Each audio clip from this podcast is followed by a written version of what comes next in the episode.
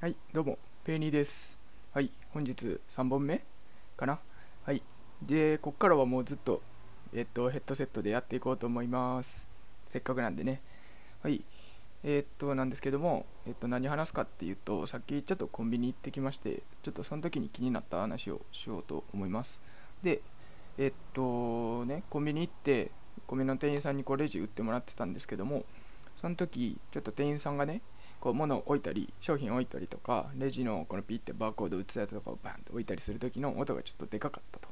ちょっとバンって大きめの音が出ててちょっとあれ威圧されてんのかなみたいな感じにこっちは感じてしまったんですよね。でそうした時にどういう感情なんやろうって怒ってあんのかなと思ってパッて店員さんの方見るんですけどもマスクしてるから見えないんですよ。わからないんですよ。どうなってるか。ああマジかと思ってこれ怒ってんのかなってどうそれを判断するのはもうそうすると仕草とかあとは物の扱い方さっきの音物を置く時の音の大きさみたいなそういうところで判断するしかなくなってるわけですよ。でそうした時にこれ今回は店員さんでしたけどこれ自分も絶対ありえるなと思って。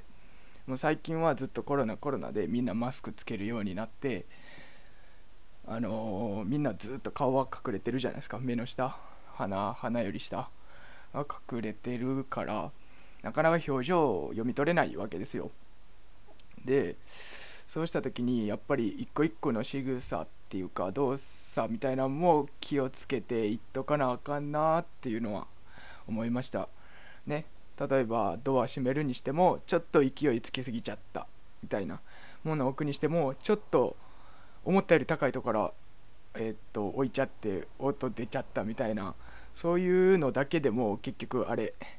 誤解されそういうつもりが自分では怒ってるつもりもないのに相手には誤解を与えてしまう可能性が出てくるわけですよ。っていうのがねあってあこれは気をつけていかなあかんなと